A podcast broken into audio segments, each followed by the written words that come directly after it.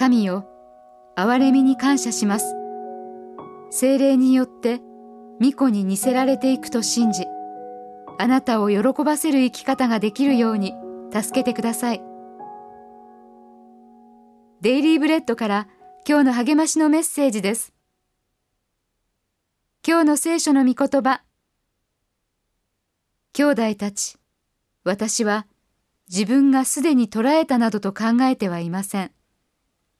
ただ一つのことすなわち後ろのものを忘れ前のものに向かって身を伸ばしキリストイエスにあって神が上に召してくださるというその賞をいただくために目標を目指して走っているのです。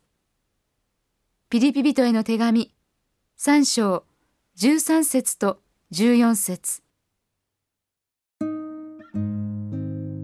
林をランニング中近道を見つけようと別の道に入りました。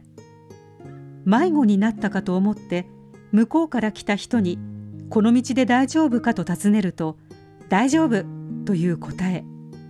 そして怪げな面持ちの私を見てこう付け足しました「心配ないよ。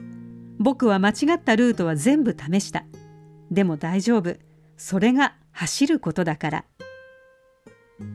なんと私の信仰の旅路と同じではありませんか。何度神から迷い出て誘惑に屈したり信仰を二の次にしたりしたでしょうか。しかし神はその度に許し再出発するように助けてくださいました。神は私たちには間違った道を選ぶ傾向があるとご存知です。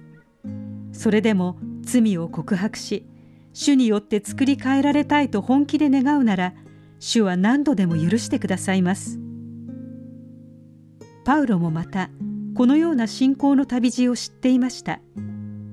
過去の罪や現在の弱さを十分に認識した上でキリストのような完全なものにされたいと願っていました。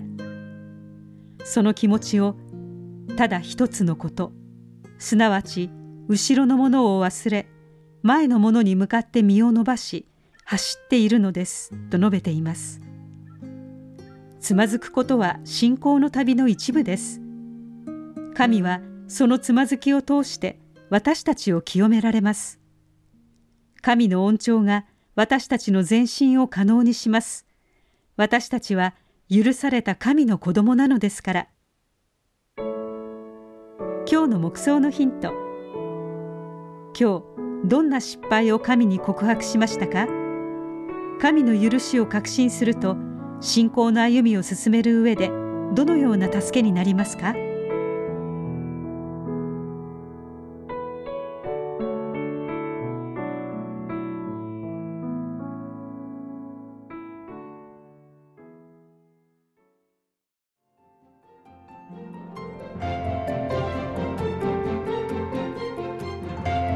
のお話いかがでしたか？心に留まったことを Facebook などでシェアしませんか？御言葉を分かち合い元気の輪を広げましょう。太平洋放送協会の協力でデイリーブレッドがお送りしました。